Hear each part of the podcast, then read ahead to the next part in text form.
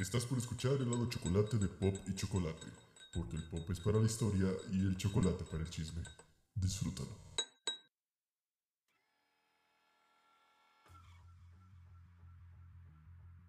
Hola, yo soy Horacio Monroy y te doy la bienvenida al lado chocolate de Pop y Chocolate. Como habrás escuchado en la intro, Pop y Chocolate es un podcast que se encuentra dividido en dos. Así que los episodios que han venido escuchando hasta el momento pertenecen al lado pop, porque el pop es para la historia y el chocolate para el chisme. Lo que significa que vamos a estar discutiendo, platicando y a lo mejor básicamente chismeando eh, las noticias pues que surgieron alrededor de la semana, las noticias que tengan que ver con el medio del espectáculo.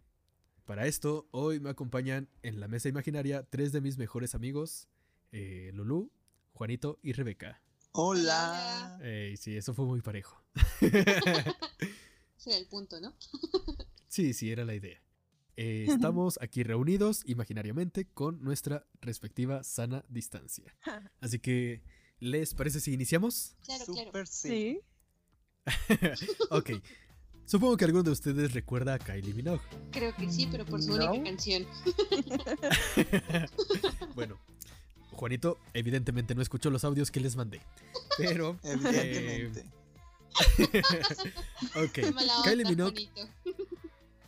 No, claro que ahorita trae como una onda como disco. Efectivamente. El problema con esto es que Kylie Minogue, a pesar de que es una artista que ya lleva más de 30 años de carrera, eh, es una artista que al menos aquí en México no, no ha logrado consolidar su nombre, a pesar de que ha tenido varios éxitos, pero es de esas artistas a las que eh, les conocen varias canciones, pero no recuerdan o no saben quién las canta. Entonces hay quienes piensan que son artistas de un solo éxito, como dijo Lulu, su única canción, pero tiene varias que han pegado.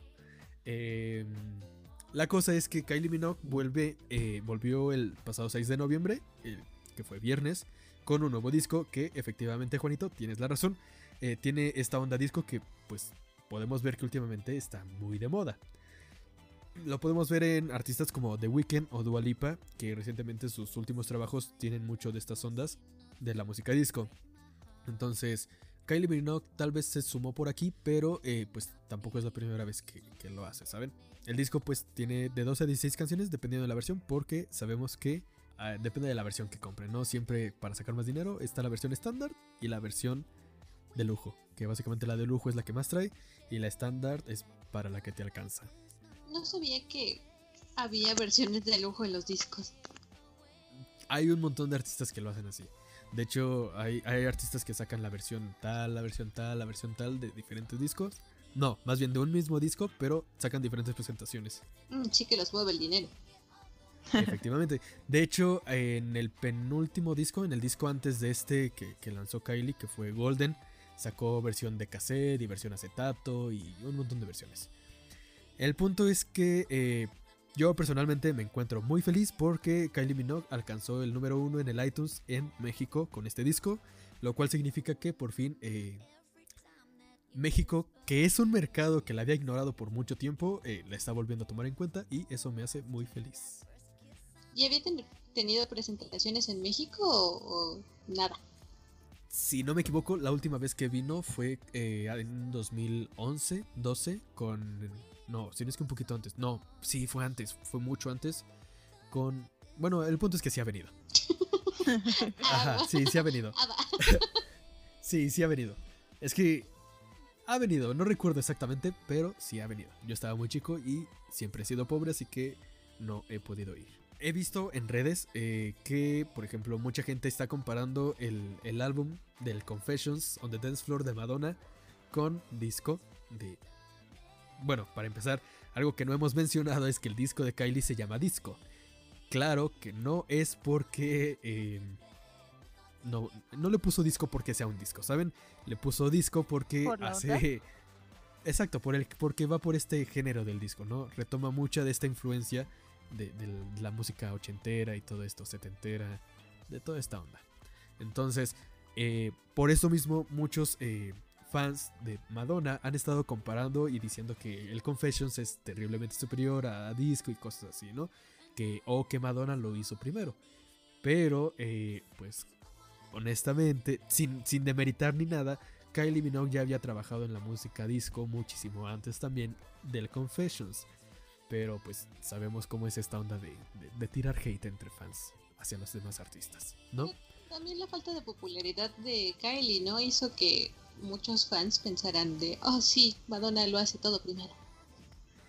Pero sí, tal tal, vez vez un no sea- poquito. Ajá. Tal vez no sea porque no es popular, sino que en su época tal vez sí fue popular. Otra cuestión es que las generaciones actuales no sean conscientes de su presencia. Ufas, tocas un buen tema. Eh, es que, bueno, que tampoco, por ejemplo, las, las generaciones actuales tampoco es como que escuchen tanto a Madonna. La mayoría de fans de Madonna también ya son de unas generaciones un poquito que van un tanto a la par con, con Kylie. Entonces, em, tal vez no sea tanto eso. Sí hay muchísima falta de respeto, entre comillas, por decirlo así, de artistas, eh, bueno, de fans de artistas nuevos como Ariana y cosas así. O más bien artistas así, no cosas, no son cosas. eh, hacia artistas que ya tienen una carrera forjada. Actualmente hay mucha gente que dice Ariana es la, la- princesa del pop, Britney qué, cuando en realidad Britney ha cimentado historia en, en- en la música pop. Entonces, pues tampoco se trata de eso, ¿no? Y lo mismo sucede aquí. eh, Kylie Minogue ya había hecho música de, este, de esta onda, incluso la canción más conocida que tiene es de un disco que es el Fever, que también retoma mucho de estos elementos de la música disco, pero pues entre no conocer y conocer y querer hablar por hablar, pues eh, pasan este tipo de cosas, ¿no? Simplemente lo, lo, lo em, ¿cómo decirlo? Lo, lo ideal sería pues respetar los, la- los trabajos de los artistas, sin, sin necesidad de estar tirando G, ¿no? Creo que como todo, pero en el caso de los títulos no también puede llegar como mm, a variar o incluso cambiar. Bueno, hay artistas como el, como el rey del pop, que obviamente ese no creo que llegue a cambiar o que alguien lo logre destronar, pero tal vez la princesa del pop yo sí podría en duda eso. Aquí la cosa que, por ejemplo, le ayudó mucho a Michael Jackson es, o sea, y, y no lo digo de una manera fea ni nada, pero el hecho de que haya muerto eh, le permitió como que quedar en ese legado, ¿no? Es como-. Exactamente, exactamente esa es la palabra, inmortalizar. Porque todos los recuerdan como lo que fueron, como unas leyendas y todo esto. Y gracias a eso y que tal vez no apareció alguien antes, eh, no le quitaban su título, ¿no? De- del rey del pop. Pero a final de cuentas, Britney considero yo que es la princesa, tal vez de otra generación, no lo sé, porque también es válido que cada, que cada generación tenga a sus reyes, reinas, príncipes y princesas. Pero a final de cuentas creo que tampoco está chido quitarle el, el mérito por querer eh, darle más atributos a mi artista, ¿sabes? Es como esta típica pelea de Madonna contra Lady Gaga de quién es la reina. De Madonna ya no es la reina porque ya está vieja, porque esto, porque es lo otro, porque aquello, Lady Gaga es lo de ahora y es la reina, ¿no? Y es como de... No, o sea, es válido que te guste y a lo mejor es tu reina, pero tampoco se vale demeritar todo el trabajo que han hecho. Siento que va a pasar lo mismo, ¿no? De que cuando Madonna muera, que no le deseo el mal, pero cuando eso pase, puede que se llegue a inmortalizar, ¿no? Como Michael Jackson, como Elvis Presley o como Selena. Sí, exactamente. Es, es, es, es de hecho lo más probable. Pero pues esta parte así. También tenemos a otra artista que nadie recuerda que también volvió. Sophie Ellis Bextor, que posiblemente en edición la van a estar escuchando quienes escuchen este episodio. Sophie Ellis Bextor es una cantante que igual lleva alrededor de 20 años en la música, pero ella sí tal vez es un poquito más como One Hit Wonder, a pesar de que también tuvo otra canción que, que anduvo sonando.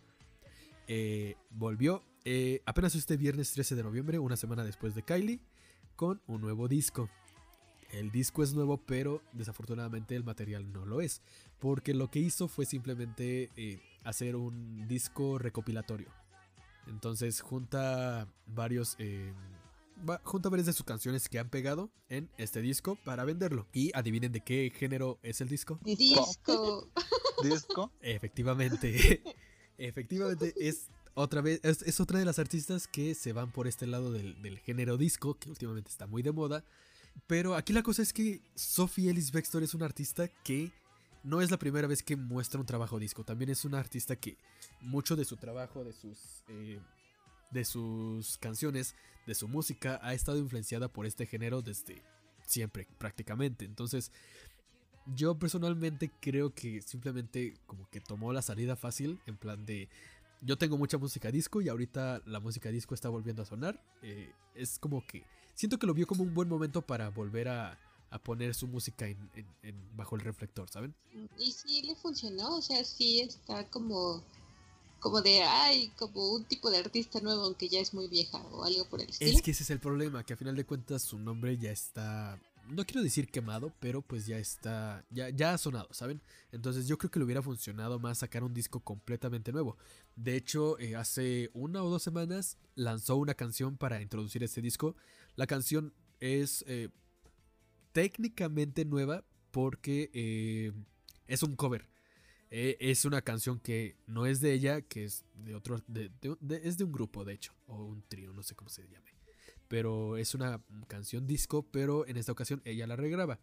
Este disco surge porque, eh, pues a final de cuentas, en la pandemia, en, en este tema de la cuarentena, ella pues encerró en su casa con sus chorrocientos mil hijos, que no sé si son 3, 4 o 5, pero eh, estuvo haciendo directos en Instagram en donde básicamente armó una discoteca en la cocina, en donde era, daba como conciertos desde su casa, muy caseros, como muy en un ambiente familiar. Entonces cantaba sus canciones, cantaba covers y todo eso, y como de que dijo, ah, parece que está funcionando, es un buen negocio.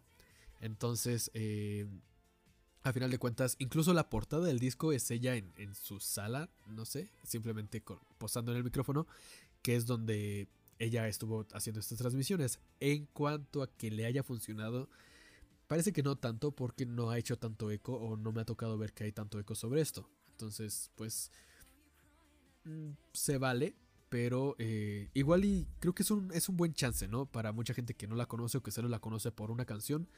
Creo que es un buen chance para darle una escuchada a su música. A final de cuentas, reúne sus éxitos y pues si pegaron en algún lado, pues chance y encuentran algo que les guste. Bueno, mientras no rivalice con, con las que están de moda ahorita. La- Y bueno, y a lo mejor también como reconectas con el artista, ¿no? Yo me acuerdo, tiene dos que tres canciones que a mí me gustaban. Ajá. Y hay un video de ella que me parece súper divertidísimo, que me acuerdo que ella está como en un concurso de baile. Ah, sí. Es... Y la canción está pegadísima Ajá. y está haciendo como sus mil trampas para ganar el concurso. Entonces a mí me mata de la risa sobre el musical, pero me encanta la canción. Sí, de hecho, precisamente Es esa es su canción enamorar, más ¿no? conocida. Exacto, exacto. Sí, como dice Juanito, es reconectar. Pero, bueno, eso con Sophie Ellis Bextor. Y eh, también hablando de artistas que tienen una carrera mm, relativamente más joven y reciente, tenemos a la banda Foster the People. Que eh, apenas esta semana eh, volvieron con un sencillo. ¿Sí fue esta semana? Eh, sí, él fue el de jueves para viernes, eh, hora de Estados Unidos, a la medianoche. Ah, mira. Para acá, para este, ah, para este lado, fue a las 11. Y empezaron con eh, la parte de visualizer y la parte de audio y aparte con la, con la portada de su nuevo álbum. Que es un EP. Sí, se podría decir que sí, aunque bueno, supuestamente va a tener eh, canciones como The, The Things We Do, eh, Lamb's Wood y esta última, El Under sencillo. the Moon, Ajá. el sencillo de esta semana. Y se rumorea que puede que tenga otras tres canciones más que la banda no ha anunciado nada por el estilo. O sea, oficialmente se cuenta con tres canciones, pero no han dicho que pueda tener extras. Igual, bueno, no creo que eso es, creo que no es su estilo eh, vender como diferentes versiones de un disco, ¿no? Entonces, No, ellos sí son más, menos, menos dinero y más arte. eso suena tal vez muy ofensivo para otros artistas. Puede ser, pero no les importa mi, mi Digamos que son como que- más consistentes con lo que hacen, ¿no? De hecho, sí, son como más naturales, porque incluso las la primera vez que llegaron, no, la segunda vez que llegaron a México, pero la primera como grupo en sí, tocaron gratis en un bar de en el bar de Imperial, así como de, ah, pues quien quiera venir al bar, vamos a tocar antes del concierto. Ajá. Y ya se toman fotos y toda la cosa, así. Son, son como demasiado naturales y sencillos. Humildad. Exactamente. Orgánicos ahí. Pero sí, bueno, ellos lanzan este sencillo para anunciar básicamente este EP. Es, es un sencillo un tanto promocional. Eh, el disco sale el 11 de diciembre. eh, a mí personalmente escuché la canción, me gustó bastante. Entonces, igual si, le, si, si los conocen, pues eh, espero sus opiniones. Y si no los conocen, igual es una buena oportunidad.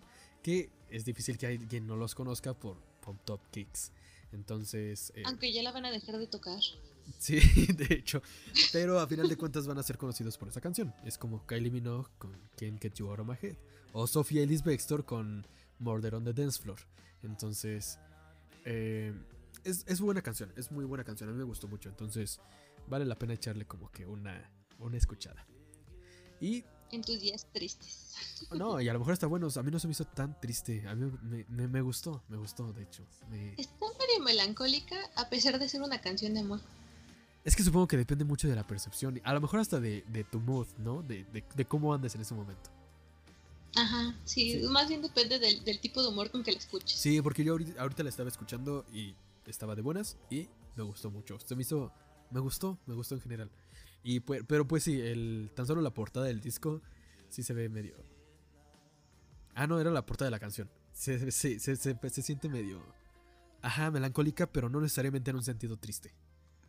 Pues Ahorita sí, me incluso- recordaron a esa discusión del vestido de él. Tú lo ves azul y yo lo veo dorado. Ajá. Bueno, es que si te pones a con la escucharla, sí, canción. ajá. sí de- ¿Tú cómo la deberías escucharla porque porque sí es así como como medio melancólica, medio bonita, medio Sí, sí depende más de tu humor que de que la canción en sí. Ajá. Pues la voy a escuchar a ver qué tal. Recuerda Under Sí, the Moon, bajo la luna. Ay, hasta está bonito el título. Ajá. Sí, de hecho, la, eh, bueno, en la última entrevista que tuvieron, eh, hablan acerca de que, bueno, de lo poco que entendí de inglés, obviamente, hablan acerca de que él lo ve así como un tema romántico de ver la luna y aunque estén separados, tienen como la misma luna o algo por el estilo. Estaba mencionando Mark Foster. Muy poético el muchacho. Me gusta, me gusta. Sí, es demasiado poético. De hecho, nos, nos debe la canción que le dedicó a su esposa, que supuestamente es la canción más romántica que ha escrito. Pero supongo que la está reservando para él. No, supuestamente la esposa, que ella es sale en Orzac, no, no me acuerdo de, de su nombre. La esposa dijo que, que sí tenía planeado sacar esa canción, pero pues tampoco sabe cuándo piensan hacer eso. Y entonces esto para eh, iniciar algo tranquilo, ¿no? Porque ahora vamos al chisme que eh, básicamente todos o casi todos han estado hablando, que es el tema de Eleazar N, como le llaman, porque creo que el apellido de Gómez no se puede decir por temas de privacidad. Entonces nosotros no vamos a decir que es Eleazar y que su apellido no, vamos a decir que es Gómez. Eh, lo vamos a llamar Eleazar N como todos. Por, creo que tiene que ver con un tema de, de, de los juzgados, el- todo este tema del proceso judicial que se está llevando. Traté de investigar, pero eh, no encontré mucha información al respecto de por qué les cambian los nombres. No sé si, si alguno de ustedes lo sepa. Mm, mm. Para más relevancia, para que no se confunda con otros artistas. No sé, la verdad. Ha pasado, pero eh, no, no. De hecho, creo que sí tiene que ver más con un tema judicial el, el hecho de que les cambien los nombres. Creo que si, por ejemplo, se da el nombre completo, pueden apelar a que, como daño moral y todas estas cosas a las que se pueden agarrar y bajar la sentencia, ¿no? Eso es lo que creo, no estoy seguro, pero por ahí va. Estoy casi seguro de que sí tiene que ver con un tema judicial. El punto es que eh, ustedes recordarán a Elias Argón N. En el azar.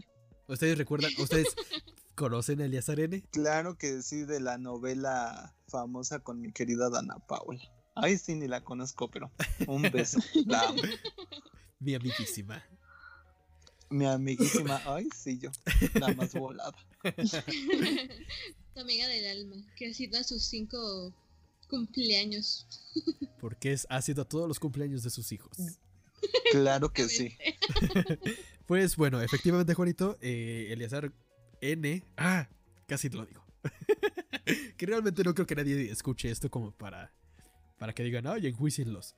Este, pero bueno, Mejor prevenir que lamentar, querido. Mejor Bueno, conociendo internet, todo es probable. exactamente, exactamente. Entonces, Eleazar N eh, se dio a conocer, bueno, posiblemente ya era conocido antes, no sé, pero eh, sí explotó, por así decirlo, su fama en esta novela que hizo con Dona Paula que se llama eh, Atrévete a soñar, que es la versión de Patito, que creo que era argentina, ¿no? Sí, Algo así. sí, salió primero en Argentina y con eso de que ahora todos compran el guion y no el formato completo. Ajá. Hicieron su adaptación aquí en México, porque, obvio, México. Sí, exactamente. Eh, también creo que estuvo en... Hasta que no mencionase esto, no me acordaba de su cara. ¿Lo buscaste? No, no lo busqué, o sea, cuando, bueno, yo en ese entonces sí veía la novela argentina que pasaban en Disney, Ajá. pero ya cuando empezaron a hacer la versión mexicana se me hizo demasiado cursi y ya no la vi.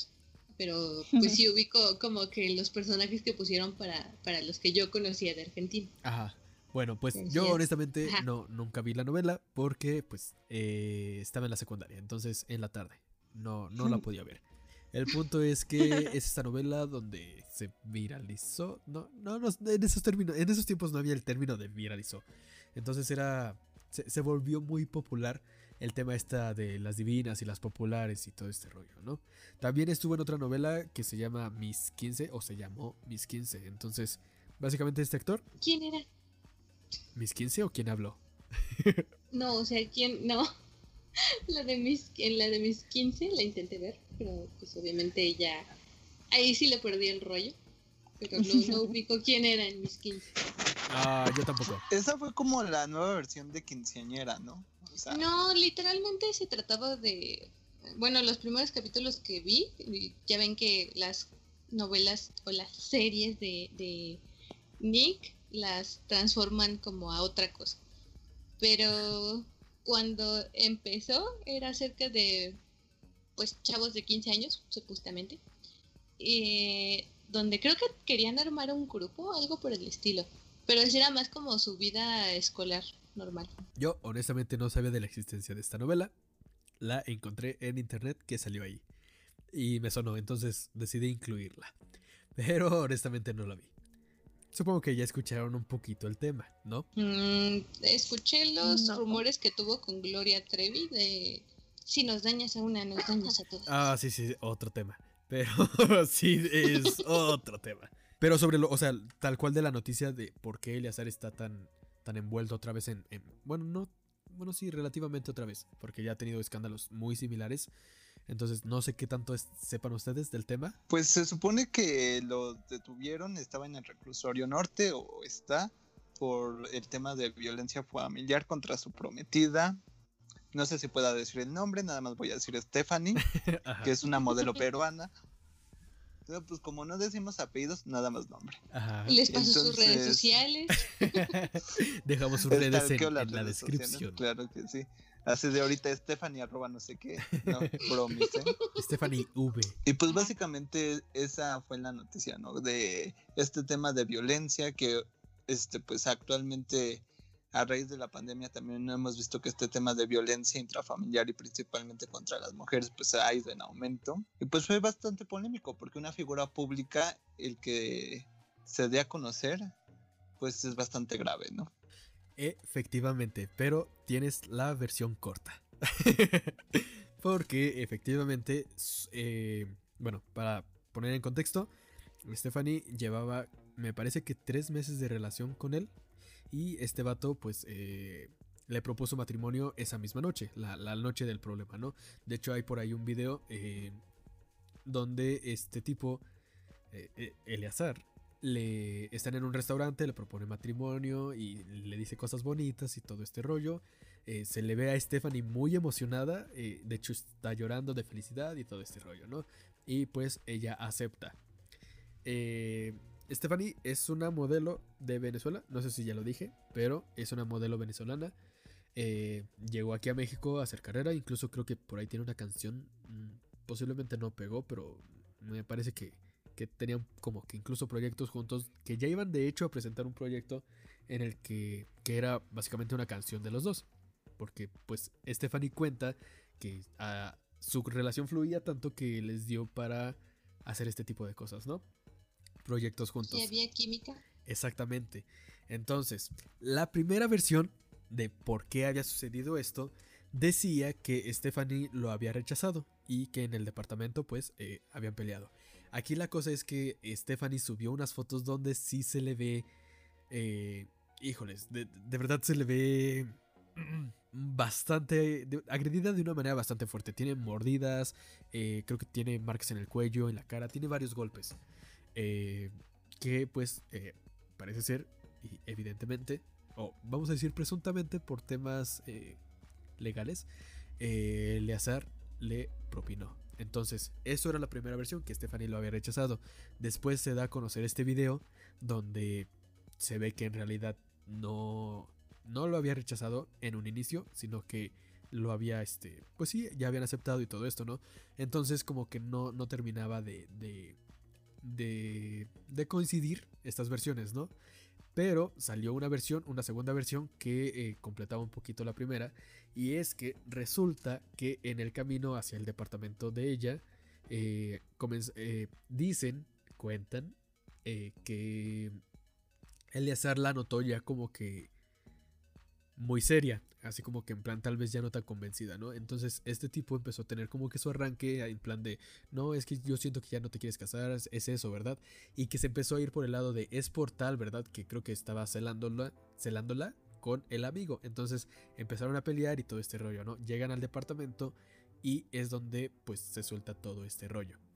Ahora, no es la primera vez que Eleazar tiene uno de estos problemas, no es la primera vez que lo acusan, de hecho ya ha pasado anteriormente. Ya en este momento, eh, ya para este punto, ya varias eh, exnovias han salido a decir, a mí también me violentó, a mí me violentó de manera psicológica, a mí sí me, me violentó de manera eh, física, etcétera, etcétera, ¿no? Quien no ha dicho nada, no sé cuántas exnovias haya tenido, pero como es, es, es muy complicado hablar de Eleazar Gómez sin hablar de Dana Paula. Entonces, mucha gente está esperando a que Dana Paula se manifieste, pero no ha dicho absolutamente nada. Eh, ¿Pero porque son muy cercanos o...? no, no, no. De hecho, terminaron, o sea, anduvieron. O sea, eran exnovios, pero. Oh, Ajá, eran exnovios. Más bien, son exnovios porque fueron novios. Pero aquí la cosa es que, pues, Dana Paula es como la, la exnovia más famosa que tiene. Porque, pues, hay algo. Siempre. Algo de lo que me he dado cuenta es que en, algunos programas dicen que seguía como que un patrón con las mujeres, ¿no? Porque decían, todas son muy bonitas. No me parece suficiente razón, porque pues es, es lógico que eh, le gusten, no sé, como que modelos y cosas así, es un poquito razonable, ¿no? Pero el punto es que eh, la relación, de hecho, una de las primeras relaciones que se dieron a conocer, porque también fue cuando su fama creció, fue que se rumoraba mucho que si andaba con Dana Paola, que si no andaba, que si sí, que si no, porque la mantuvieron en secreto. Y ustedes dirán, ¿por qué Horacio? Pues resulta que Dana Paola tenía entre 13 y 15 años cuando este tipo ya tenía 25, creo, veintitantos. Ya, ya estaba bastante grandecito para Dana Paola. Entonces, básicamente era un tema polémico y por eso lo habían eh, decidido ocultar. Ya después, pues sí se dio a conocer. Y eh, sobre su relación, sí se comenta que fue una relación un tanto violenta. Creo que no físicamente. Nunca se ha comentado nada al respecto. Pero sí hay un video donde van discutiendo de una manera un poquito fuerte. Donde Eleazar literalmente le dice. eh, pues que es una tal. Digamos, la llama de una manera eh, grosera. una Y- fruta. Ajá, es una fruta que, que le gusta jugar con plátanos. Y. Eh, y Dana Paula le responde: ¿Y tú un con? Que ahora es la palabra súper prohibida. De M-A-R-I-C-O-N. Eh, el punto es que se ha comentado mucho de que Eleazar ya tenía estas actitudes violentas y todo este rollo, ¿no? Otra Pero las- eso en que, lo de Dana Paula, ¿en qué año salió? Bueno, Cuando fue la novela de Atrévete a soñar. oh, con razón no, no ubico ese. Estaba- estábamos muy chiquitos en ese entonces. Ajá, exacto, es, es chisme viejísimo. Pero. Sí. O sea, eh, estábamos como por la secundaria, pero igual era como pues X, ¿no? O sea, a lo sí, mejor bueno, era la ver de- Venga la Alegría. pues la o- novela, ajá. Ajá. Como que no éramos de sacar la revista TV novelas, o sea. Sí, ya, ya somos unos Ajá, señores. sí. Ajá. Bueno, el punto es que Eleazar ya no es para nada la primera vez que se le relaciona con este tipo de casos. Y eh, algo que mm, me choca un poquito es que las exnovias hasta ahorita estén hablando. No todas, porque ya había alguien que lo había denunciado. eh, no sé si legalmente, pero sí ya había dicho, él me violentó, me golpeó y esto, ¿no? Eso, de hecho creo que también se llama Stephanie, creo. No, no me crean mucho, pero creo que también tiene ese nombre. El punto es que en ese entonces, pues, eh, mm, decidieron como que la, la, parte pública, el público, eh, decidió como que ignorarla y decir, nah, esta morra quiere fama. Y pues, a final de cuentas, quedó ignorada, ¿no? Quedó olvidada. Y ya, ya había, había, varias personas que habían hablado de esto sobre él. Pero pues hasta ahorita que ya vieron las fotos y todo este rollo, eh, pues es como de, ay, sí, cierto. Lo cual pues también habla de una sociedad que básicamente espera a que a ver eh, que las cosas están graves para hacer algo. Y precisamente ese es uno de los temas que se comentan mucho.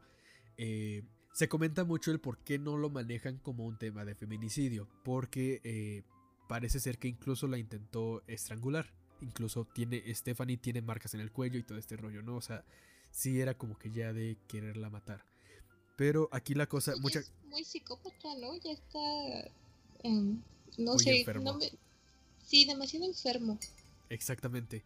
Incluso las mordidas, tiene mordidas en la cara Stephanie, que es como de, ¿por qué morderla? O sea, no sé, no, no, no me cabe en la cabeza. A lo mejor, o sea, tampoco justifico para nada, pero todavía es más fácil imaginarse un golpe, ¿no? O algo así, a, lo mejor hasta una patada, pero una mordida en la cara es como de, ¿qué pedo con esto? Pero bueno, hay mucha gente que comenta que porque no se maneja como feminicidio y se maneja como violencia intrafamiliar. Eh, aquí la cosa es que, poniéndonos técnicos, eh, la definición de feminicidio es que asesinen a una mujer por el hecho de ser mujer. Aquí esta pelea no habría sido eh, tal cual como que su odio porque era mujer o algo así, ¿no? Fue más un tema como que de celos, de Sería como psicopatía. esos de, de. ¿Cómo se llaman? De maltrato pasional o muerte pasional. Es que no, no, no me acuerdo del término. Asesinato nacional, ¿no? Algo así, algo así. Pero aquí lo manejan ya como violencia intrafamiliar, lo cual a mucha gente le molesta y me parece que con justa razón, porque ya no, eh, la violencia intrafamiliar creo, me parece que no está tipificada como un delito grave, a diferencia del feminicidio. Entonces eh, se estaría enfrentando a menos. Eh, aquí la cosa es que dicen, no, pues es que las heridas te sanan en 15 a 20 días. Y es como de, no me parece una razón justificable para decir, no es tan grave, ¿sabes? O sea, ¿qué hubiera pasado si realmente la hubiera ahorcado? Ahí sí hubiera sido grave. Se tienen que esperar a que muera para poder enjuiciarlo de una manera grave. Es como los, las lagunas del derecho, ¿no? Sí, es que sí, o sea, a lo mejor violencia intrafamiliar entre una pelea familiar o algo así, a lo mejor no es tan grave. Pero eh, tipificar este tipo Hasta de cierto heridas. punto. Es Ajá, como también ahí debatible, ¿no? Hasta qué punto se puede decir, ay, no es grave o ya hay que hacer algo. Exactamente, sí, o sea, creo que aquí, por ejemplo, como dices tú, ¿no? Las lagunas eh, posiblemente consideran violencia intrafamiliar simplemente una pelea, no sé, por los terrenos en Navidad. Pero aquí la cosa es Que que... técnicamente en México sí pasó eso. La última Navidad. Sí, sí, de hecho sí, se, se volvió realidad.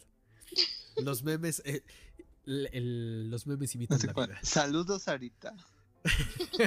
Saludos, Sarita. Pero aquí la cosa es esa, ¿no? Que eh, no me parece suficiente razón mezclar el intento de asesinato, porque posiblemente sí lo hubo. Digo, la intentó estrangular. No me parece suficiente razón como para tipificar, tipificarlo como un delito no grave. O sea. No, No no me sé, parece. bien sería por agresión, ¿no? Exacto, o sea, a final de cuentas es agresión, pero lo incluyen en un, eh, digamos, contexto de violencia intrafamiliar. Que, o sea, deberían de separar ahí este tipo de cosas, ¿no? De cuando la violencia intrafamiliar, como dice Lulu, eh, se convierte en algo grave que sí debería ser tipificado ya como algo grave, a, pues cuando es una pelea por los terrenos. Pero, eh, claro que si termina en machetes, pues ya preocúpate, ¿no? Pero, eh, aquí la cosa es esa, ¿no? Que mucha gente está molesta. Yo pienso que con justa razón. Que la, la- la razón está, digamos, legalmente es porque las heridas no fueron tan graves y terminaban sanando en alrededor de 15 a 20 días. Y es como de, y el daño psicológico y todo este tipo de cosas, ¿dónde se toman en cuenta, sabes? Es... No me- Bueno, pero también es modelo, ¿no? Y Exacto, su- a su su, carrera. imagen. Exactamente. Sí, y no solo su imagen, digamos, física, ¿no? Porque dicen, no, pues desaparecen. Pero, o sea, sí, pero es una pues, persona pueden- famosa. Exactamente. o sea, su imagen tal cual, su nombre, pues va a quedar por siempre marcado por eso, a final de cuentas. Algo que sí le quiero aplaudir a Stephanie es que haya denunciado. Porque muchas de sus exnovias actualmente están saliendo y decir a mí también, a mí también, a mí también. No quiero minimizarlo porque tampoco quiero decir en plan de, ay, ¿por qué hasta ahora? Eh, porque pues también es válido, ¿no? Que a veces viendo que ya lo están denunciando, Por temor. Exactamente, agarren por fin el valor de decir eh, a mí también, porque tampoco es un proceso fácil, ¿no? Pero eh, algo que decía Stephanie es que ella sí quería denunciar y que no estaba dispuesta a otorgar el perdón porque ella sabe que si le otorga el perdón y lo deja libre, otra mujer va a correr peligro. Entonces, eh, creo que sí es... Es el momento. Exactamente, es, es, es, y no solo para ella, creo que es un buen momento para que las mismas mujeres y las personas en general, porque obviamente también hay hombres que lo sufren, no lo quiero decir, ay, los hombres también sufrimos violencia, ¿no? Pero también es, es, es, eh, real, sea quien sea. Válido. Sí, exacto, o sea, sea de quien sea la violencia, si, si estás sufriendo esto, creo que es un tema a denunciar, y no solo por ti, sino por la sociedad, porque estás dejando en libertad a una persona que puede resultar un peligro para la misma. Entonces, Bueno, aunque con las lagunas que tenemos en México por, por la parte judicial, ajá, lo más probable es que salga como si nada. es- Pero la idea que ella propone de, de pues de, de acusarlo y no otorgarle el perdón para que alguien más no sufra, se me hace una muy bonita manera de, de ser feminista. En este caso sí aplicaré el término feminista, sí, porque está incluso defendiendo a alguien más de que no sufra lo mismo que ella. Efectivamente. De hecho, eh, yo también me agradó mucho su respuesta, porque creo que es... eh, es que a final de cuentas también hay que entender, ¿no? Que muchas veces es complicado hablar de... Es que sufro violencia. No es una cosa fácil de decir, en plan de tal persona me violentó o mi pareja me violentó. Y es que algo que se tiene mucho en común en este tipo de cosas es, es la palabra de es que lo amo. Y es como de, híjoles, vale, pero pues no, pero también quiérete tantito, ¿no? También ámate. ¿En qué momento se te olvida o permites que te violenten por amor? Mm, Creo que ya es como cuando estás demasiado dañada y dependiente a esa persona. Es que ese es el problema también. Hay muchos eh, medios que han eh, manejado a, a Eleazar como un psicópata. No sé yo si es correcto, porque creo que eso lo tendría que determinar un psicólogo, pero sí, sí tiene varios rasgos de estos, ¿no? De hecho, eh, algo que se, que se comenta mucho es por es si, más bien como que una pregunta recurrente es qué tanto había pasado o si fue la primera vez o si no había visto indicios, porque es complicado eh, no ver indicios en una persona así, cuando sabes que va por un lado que no, ¿no?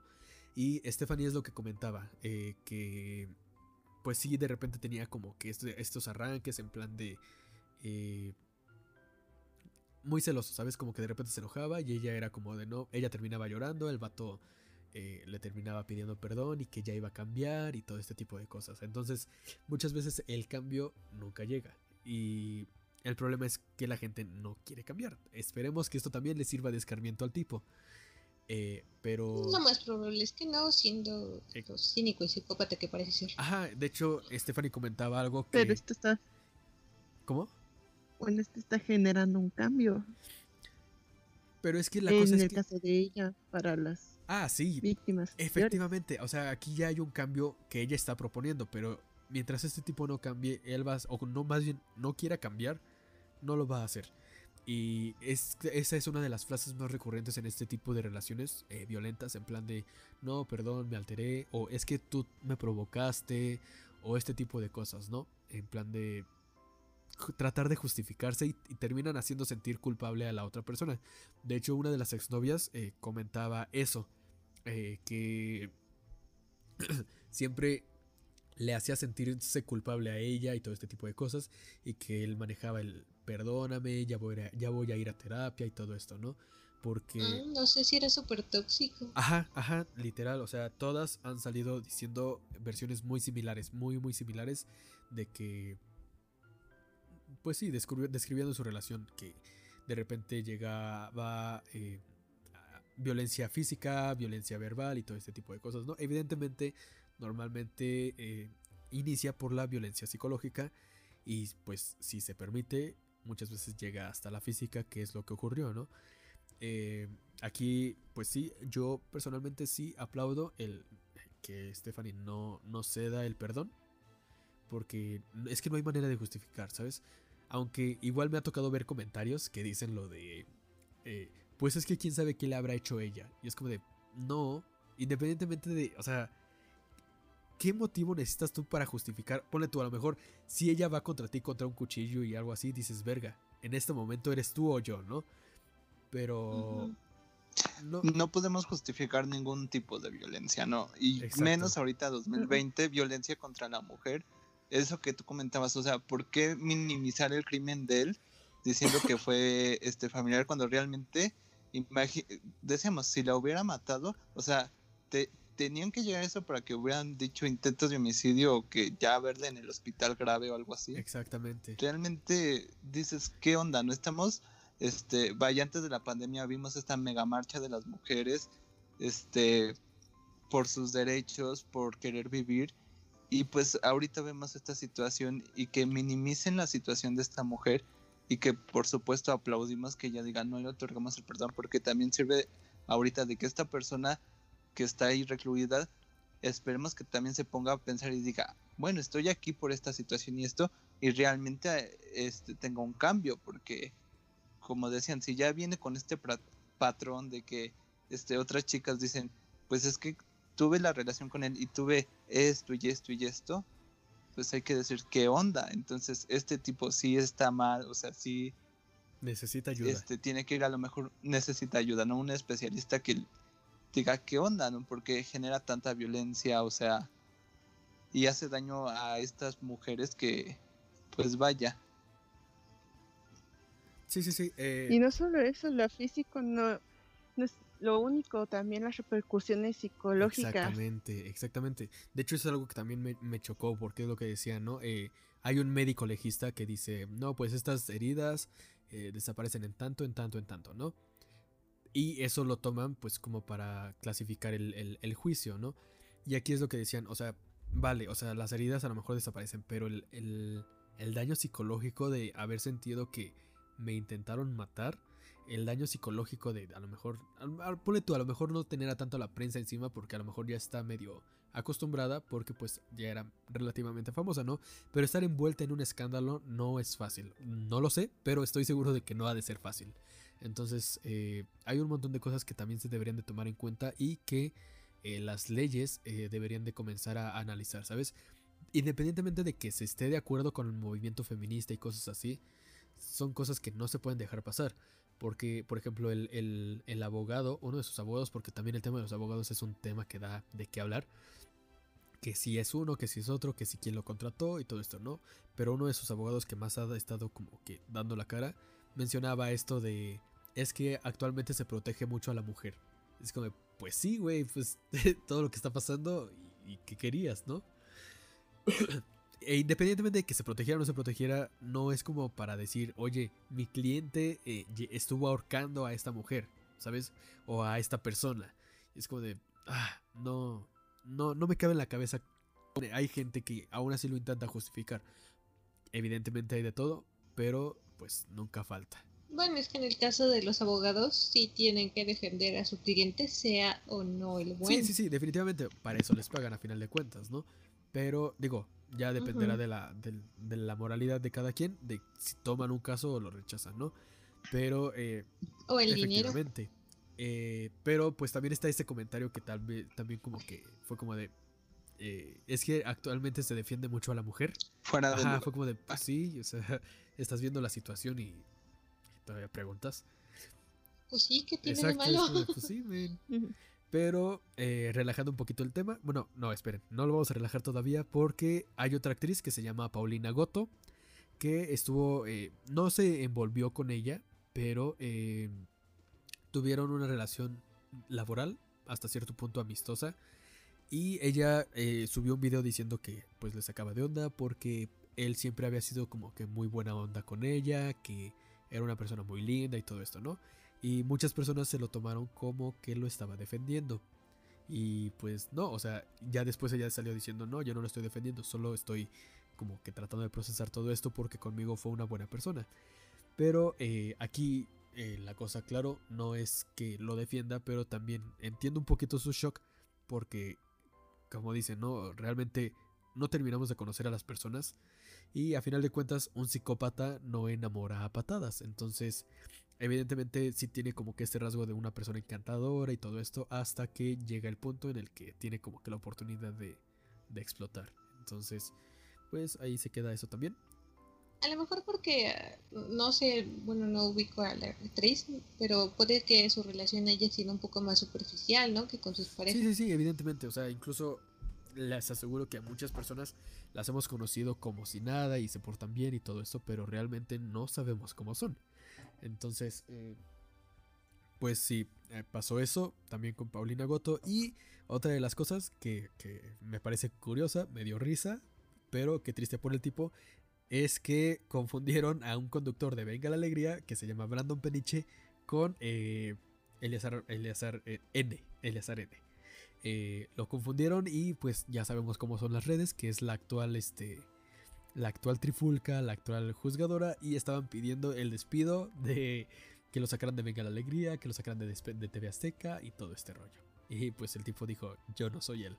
y tengo que confesar que yo también llegué a pensar que eran la misma persona. Es que se parecen sí, un buen. Sí, completamente. Pero pues no lo es. Y, ah, y sobre todo, so, hablar sobre esto de, de, despedirlo y todo esto. Eh, pues eh, ya actualmente Eleazar estaba en una, en una telenovela de Televisa que se llama La Mexicana y el Güero, creo. Ya la novela se deslindó y dijo, nosotros ya sabemos, obviamente no iban a decir otra cosa, ¿no? Eh, dijeron que pues no estaban de acuerdo con la violencia a la mujer y todo este rollo y lo despidieron. Ya hicieron un casting para reemplazarlo y pues ahí está. También la empresa que lo representaba, que es una, es una agencia, ¿no? Que muchas veces intercede por ti para que participes en algunos proyectos y todo este tipo de cosas. También ya terminó contratos con él. Básicamente la carrera de este tipo está acabada. Que bueno, me, me da gusto honestamente. En estos casos, sí, no, no hay manera de defender no, esto. No, con esas no. pruebas, no. No, no. Bueno, aunque metiendo el tema de Johnny Depp, ah, ahí sí, eh, bueno, ahí sí fue la parte contraria, como Johnny en parte fue la víctima y él hasta puso todas sus pruebas y todo en contra de su esposa Amber. Y aún así, por esta, este feminismo extraño y radical en el que estamos, le dieron la razón a Amber. De hecho, hasta a Johnny le quitaron todos sus papeles que tenía hasta Ajá. el momento. Sí, de hecho, o sea, está, lo dijiste bien, ¿no? Existe, no, no quiero causar división ni polémica ni nada, pero sí existe una parte radical dentro de este movimiento del feminismo. No pienso, ojo, que esta, este lado debería demeritar la razón que existe para el feminismo, porque evidentemente tiene una razón que es completamente válida y justa, pero sí se ha llevado a un punto en el que siempre se pone a la mujer como inocente, y es como de, mm, no siempre, ¿sabes? También las mujeres pueden ser culeras, cabronas y todo eso, porque son iguales a los hombres. O sea, creo en esa equidad, en la igualdad, en que tanto existen como hombres chidos, como mujeres chidas, y hombres culeros como mujeres culeras. Entonces, hay de todo. Pero se cree por esta parte radical que pues la mujer siempre tiene que ser como que la inocente y todo esto, ¿no?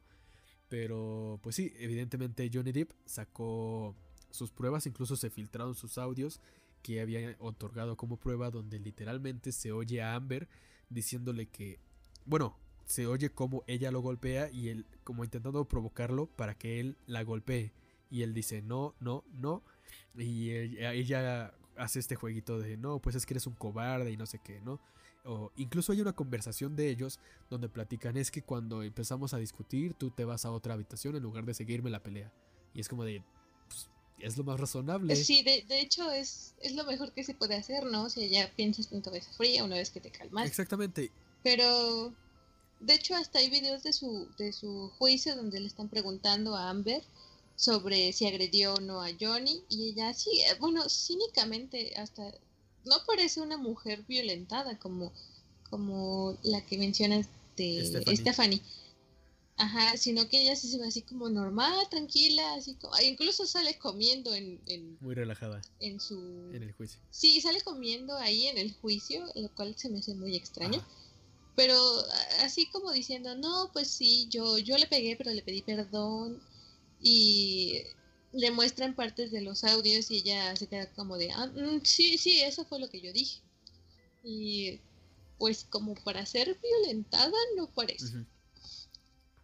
Entonces ahí sí como, según rumores, y todo así como que ha estado muy, muy rumoroso, es de que ella puede que tenga que presentar como cargos de cárcel por haber mm, mentido en su juicio. Ah, sí, sí, sí, sí, sí, porque también creo que había eh, como discrepancia en sus declaraciones y todo ese rollo, ¿no? Incluso, no sé si Sí, presentó pruebas falsas, pero es muy probable también. No lo dudaría. Sí, estamos hablando de más, pero eh, tampoco lo dudaría. Eh, ah, ahorita que mencionaste eso eh, de Stephanie eh, y el perdón y el juicio, eh, Stephanie comentó que una de las cosas que como que más le dolió es que Eleazar le pidiera perdón, no que, pero que su perdón no era como, eh, ¿cómo decirlo? No era, Era como de... sí, Sincero, sí, pido- honesto. eh, te pido perdón, lo siento. no, no era tanto como eso, sino que, o sea, realmente el tipo tenía miedo, pero su perdón no era por ella, o sea, como que se sintiera mal, sino que el tipo realmente se, se- como que ella vio que se sentía mal porque estaba a punto de pisar la cárcel. Eh, entonces, como que nada más le dijo, no, pues perdóname, que es que no fue, no es para tanto y cosas así, es como de mi hijo, no.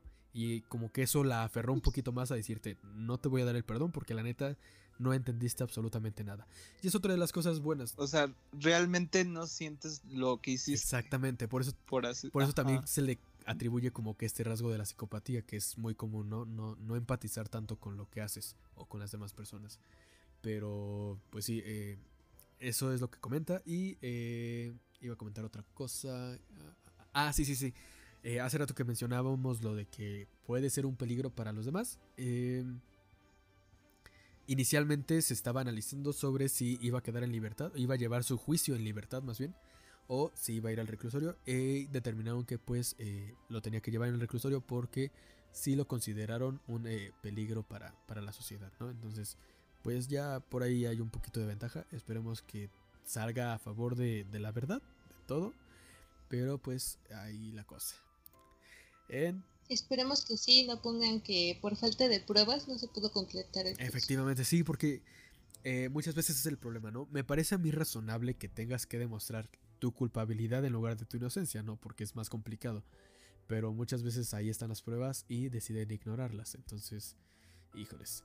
Y hasta aquí el tema de Eleazar. Y hablando de Johnny Depp, eh, precisamente fue un tema que volvió a dar de qué hablar esta semana porque, eh, pues, Johnny Depp salió eh, despedido. Lo hicieron firmar su renuncia de Animales Fantásticos. Básicamente queda fuera y creo que es la Warner la que los produce. ya le consiguió reemplazo. Entonces, es un tema que... Ah, lo del reemplazo sí que en- posiblemente. Pues El- tiene que... El, el actor que dijeron. Ajá, sí, el actor que dijeron era el Hannibal de la serie que cancelaron de Netflix. No me acuerdo su nombre. Yo tampoco. Pero es como el candidato más Probable. más probable. Pero todavía sí estaba como de. mm, un poquito dudoso. Ajá. Pero pues sí, aquí pues este tema con Johnny Depp y Amber Heard, pues también es este bastante bastante polémico, ¿no crees, Juanito? La verdad es que sí, pero yo, yo había oído por ahí que gente que trabajaba para ellos decía que había violencia del- de, las dos partes, ¿no? Y pues, este, vaya, muchos dicen que pues esta mujer no, no tenía como rasgos de, de ser violentada, pero digo, al final del día, si supongo que, que si le dieron la razón a ella, este, debe de haber alguna prueba de que pues efectivamente a lo mejor sí hubo violencia de parte del actor. Y pues, digo, aunque sí me dolió que le quitaran el papel, este, vaya, digo, ¿por qué criticar el, el, el poner en duda que él haya violentado, no? O Ajá. sea, igual no estoy tan de acuerdo que le, le hayan quitado esos papeles y como él di- dice, o sea, esto no define mi carrera, Este, Pero sí, ya le pero sí están es como dando ahí tan mala complicado en el tema. Pero es que, es que sí, es complicado porque Sí, evidentemente nosotros como, digamos, civiles no tenemos acceso a las pruebas completas. Entonces, por ejemplo, lo que comentábamos Lulu y yo hace rato son pruebas que eh, beneficiaban en, en teoría a Johnny Depp. Entonces, eh, pero tampoco estamos tan seguros de qué tan eh, fehacientes fueron las pruebas que aportó Amber, ¿no? Como comentas. O sea, igual y si determinaron eso fue por algo. Pero aquí también una de las cosas que pues quizás vale la pena comentar es lo que mencionaba Lulu. Eh, muchas veces se lleva este, este feminismo al, al que se busca beneficiar completamente a la mujer, dejando de lado pues lo demás, ¿no? Y es lo que les decía, eh, aquí el problema es que muchas veces se toma a la mujer como inocente y pues no siempre es así. Tampoco quiero decir, ay, las mujeres también son culeras. También lo son, pero no quiero llegar a ese punto, sino que aquí el problema es que eh, a final de cuentas, como dices tú, ¿no? No sé qué tanto se haya demostrado, pero eh, al parecer la violencia venía de, par- de ambas partes. Entonces, aquí el problema es que el único que está recibiendo, digamos, castigo popular es Johnny. A pesar de que hay mucha gente que aún lo respalda y posiblemente nosotros nos vimos como respaldándolo, eh, legalmente este tipo pues perdió el contrato y Amber va a seguir trabajando como si nada en Aquaman. Entonces, Sí, hasta Mm. ahí, sí, hasta cierto punto me consideraría neutral, ajá. pero con, con las pruebas que hemos recibido sí me iría hacia el lado de Johnny. Aparte por el, por el video, los videos que se han filtrado del juicio de Amber, que no parece una Mujer violentada. doliente, ajá, una mujer violentada, yo sí me iría más por el lado de Johnny. Y la parte del contrato de Warner, se me hizo lindo o tierno que él aceptara pues sin problema salirse. Pero la parte de Amber, incluso hasta se hizo su, su colecta de firmas Ah, sí. de sacarla de Aquaman 2 se me hizo un- una buena manera de, de ponerlo. Porque ya sean o no inocentes, cualquiera de los dos, que pues se les trate con equidad, ¿no? O sea, Es que si sacas a uno, saca a los dos, sin importar sean inocentes o no, en- por este tipo de caso de polémica, Sí, sí, que es lo que hicieron con Johnny. Aquí, por ejemplo, la cosa es esa, ¿no? El cuando nos agrada eh, la cancelación y cuando no. A mí personalmente no me agrada y creo que no deberían ni de sacar a uno ni de sacar a otro.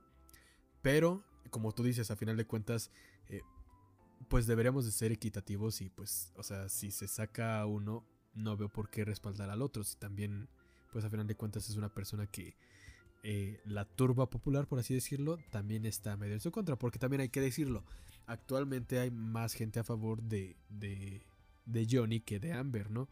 Por lo que comentas, por las por la eh, pruebas que, que- que salieron, ¿no? Eh, pero también, como dice Juanito, eh, no, no podemos tampoco desacreditar tanto la, la, la, digamos, sentencia, eh, porque realmente no, nosotros no tenemos acceso a todo, ¿no? Pero si de algo creo que sí podemos estar seguros es que mínimo de violencia de ella hacia él sí hubo, no sabemos si de él hacia ella, pero también es muy probable, entonces, eh, pues sí debería ser un caso un poquito más justo, ¿no? Al menos en cuanto a la turba popular. O a sus contratos. Sí, bueno, los contratos yo vería más como que la turba popular como no debería entrar tanto aquí porque es un problema de ellos y de sus contratos. Exactamente, es que eh, aquí se abre completamente otro debate, ¿no? El que estaría bien para otro podcast. El tema de qué tanto hay que separar la vida del artista. Más bien, más bien la vida personal del artista. Entonces, pues habrá gente que diga, no, yo no quiero consumir esto, ¿no? Tan solo mencionaban hace rato a Gloria Trevi. Hay mucha gente que no la consume por todo, todo el escándalo que vivió y todo este rollo, ¿no? Es respetable, pero eh, pues sí es, se abre un, un debate completamente aparte, lo de separar eh, la, la vida personal del artista, de su vida pública. Es que está bien difícil eso de separar al artista de, del arte, Ajá. porque al final del día yo siento que el arte es una parte del artista en sí. Entonces, vaya, son cosas muy complicadas. Este, entonces, a veces esa parte de decir separo el, el arte del artista es como de, pues me gusta, pero elijo ver nada más como lo bonito. Ajá. Y pues al final del día creo que realmente tenemos que ver a la persona entera y de ahí hacernos el criterio de está, este, vaya, pues me gustó, pero pues desafortunadamente tiene esta situación y pues, este, vaya, no, no ignorarlo completamente, o sea, el ser conscientes de que, vaya, hace muy buen trabajo, pero lamentablemente, pues a lo mejor es una persona violenta o a lo mejor tiene estas cosas, Sí, sí, sí. pero pues es parte de su arte y es parte de su persona. Ajá. Es como el ex de Rihanna, ¿no? Ah, sí, Chris No Brown. me acuerdo su nombre. Ándale. Y ese tipo sigue ¿Cuál, como si nada, Chris Brown. Y es una persona que sí debería estar súper canceladísima. O- ojo, ojo, tampoco me quiero contradecir. Estoy medio en contra de todo este tipo de cosas, de la cancelación. Pero es algo que a mucha gente se le ha pasado cancelar y es como de ese men sigue como si nada. Que ojo, también muchas de las personas a las que han cancelado siguen como si nada, porque eh, a final de cuentas se crean un, un público que ya tienen establecido. Así que ah, independientemente de lo que piensen las personas que los anden cancelando y todo esto, si ellos tienen el medio para seguir haciendo su trabajo, va a haber gente que los siga consumiendo. Bueno, pero también fue como en una época donde aún el internet no era el boom, contando las redes Lo sociales. de Rihanna y. Chris Brown. Ajá, o sea, sí fue como en esta, en esta, en la, Yo me acuerdo, no sé si se considera década pasada, digamos, la era digital. sí, eh, no fue, o sea, sí fue sonado y toda la cosa, pero nada como ahorita de, ay, has- hashtag eh, cancelen a Amber o hashtag cancelen a Johnny o justicia para Johnny. Ah, no sí. fue como eso en, en ese entonces. Por eso también tuvo menos eh, difusión de lo que es ahora o como hubiera sido ahora. Pero Es que las redes han hecho y han fomentado que la persona también participe en esta clase de sucesos, que alcen la voz y su opinión sea escuchada. No, y aparte, esto de las redes sociales y este boom tecnológico creo que también ha permitido traer, este, abrir más conversaciones, visibilizar más temas delicados, o sea, más, este, vaya, se da a conocer más información sobre la violencia contra la mujer, o sea, este, no nos, no, eh, ¿cómo decirlo? No permite que ignoremos esos temas que han estado ahí siempre, pero que por X o Y razón, este, de alguna forma no, No se les daba no relevancia. los tenía, O sea, dicen en voz Ajá, alta. le quitábamos relevancia. Ajá, ahora ya los dicen en voz alta, ya los gritan. Vaya, me acuerdo de una campaña, este, no tiene mucho, creo que era británica, de un fotógrafo que, este, le hizo Photoshop a varias mujeres importantes, este, con moretones y así que causó mucha polémica. No me acuerdo, este, del fotógrafo, pero, este, son cosas que transgreden y crean una conversación y eso me parece importantísimo Sí, sí. el empezar a hablar de este tema porque lo entendemos, lo vaya, somos más conscientes. Sí, sí, sí. De hecho, son temas que definitivamente se tienen que tener a la mesa. A mucha gente no le gusta hablar de este tipo de temas porque son temas polémicos que crean división y todo este tipo de cosas, ¿no? Pero, eh, pues también depende de con quién los hables. Eh, no, si vas a hablar con un machista, definitivamente es más complicado decirle, oye, la mujer también vale lo mismo. Pero son temas que definitivamente se tienen que traer a la mesa y que nos van a permitir evolucionar como sociedad a final de cuentas. Y es la única manera. Bueno, ese es el punto, ¿no? Sí, exactamente. Pero bueno, pasando a un poquito a unos temas un poquito más relajados, tenemos artista ya para el medio tiempo del Super Bowl. ¿Sí vieron quién es? Esperando que no entre con Maluma. ¿Quién es otro latino? es ¿Quiénes que ya los latinos en Estados Unidos triunfando como siempre. No, no es un latino, es The Weeknd. The Weeknd. Ay, Weeknd? mira. El fin de semana. Wow, es impresionante. Eh, Me encanta ese niño. ¿Cuál es su opinión? Ajá. ¿Cuál es su opinión sobre el- eh, él en el medio tiempo? Pues Me gusta, creo que sí se lo ha ganado. Y más por su, su último disco, su última canción que fue todo un hit. No fue su última canción, pero, Pero- sí sé a cuál te refieres. Bueno, La que pegó. Pues- pero fue pues- más relevante. pues. Ajá. A ver, pero ahí estemos en veremos, porque a ver si le mete producción, porque la verdad, digo, este, vaya, híjoles, la- las mujeres, las cantantes Ey. que lo han hecho, le meten una producción, o sea, le meten voz y le meten producción. Y le meten Y pues espectáculo. chicos o sea, no solo les producción. meten- claro ellas que son sí. el Y espectáculo. pues, y pues los, los hombres que les ha tocado, pues como que Pues más o menos, o sea, le meten voz, pero les falta eso, no sé cómo. eh, eh, justamente ese espectáculo. Vaya. Ajá, que, que se vea que le echen Pues, ganas. Ajá, simplemente la entrada, este, yo me acuerdo mucho el de Katy, este, entrando con ese león Ajá, y ajá. los fuegos, y vaya, nos regaló el meme de los tiburones. El de Madonna, la entrada de Madonna en su trono con un montón de gente jalándola. Dios mío. Y la O entrada, Katy siendo una estrellita fugaz. la entrada super memeable de Lady Gaga aventándose del techo, que no se aventó tanto del techo. como, Se como la araña. copió a Patricia Estrella, amiga, a Bob Esponja, a Ajá, Bob Esponja. Pero fíjate que Bob Esponja, ¿sí? sí me robaste las palabras de la boca porque mucha gente está feliz y yo personalmente estoy feliz por él. Que bueno, eh, si es una persona que pues lo ha intentado, ha hecho su luchita y pues qué chido que le den el medio tiempo, ¿no?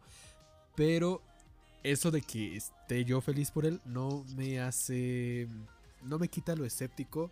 O sea, estoy, estoy sin tanta expectativa, ¿sabes? Porque sí, como dice Juanito, la mayoría de hombres que han estado como que... No se preocupan tanto por el show, como que... Pues han sabido producir. Ajá, no, o sea, están bien producidos porque pues, tienen todo el dinero del mundo básicamente para hacerlo. Pero como que no sé si la imaginación o no sé qué es lo que pasa, pero eh, como que se limitan mucho, ¿sabes? Eh, se habla mucho de que son básicos y todo esto. Le explotan la oportunidad. Ajá, es como que haz un show más, más cool, ¿no? Y tampoco quiero decir que todos los hombres, porque el, el show de medio tiempo de Michael Jackson, que también es como que un referente. De hecho, Mark, Bueno, pero es Michael, era Michael Ajá, de- Jackson. pero a lo Era que voy Malcolm es. ya- a lo- ajá, pero a lo que voy es. Es un hombre que lo pudo hacer.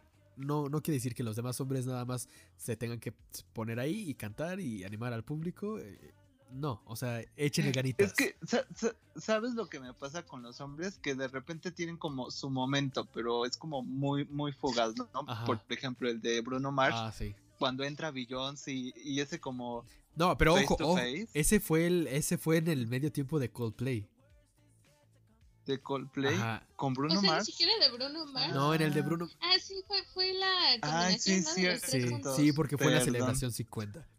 Ay, Claro Hellmans. Hellmans, Pe- perdón. pero pero ese, e- ese encuentro ese encuentro estuvo pero fue como súper fugaz y a diferencia de las otras que han tenido sus momentazos no por ejemplo una aventando fuego otra con la silueta Ah, sí. la de los drones o sea Y se han vuelto icónicos. Sí, claro sí, y déjale el recuerdo. Y tan solo hay mucha gente que Exacto. eh, no recuerda tanto el de Bruno Mars, no recuerda cuándo fue antes o después. Tan solo Juanito nos puso el pues ejemplo. justamente ahorita yo Exactamente. confundiéndolo con el Estuvo Bruno Mars, pero fue en el medio tiempo de Coldplay.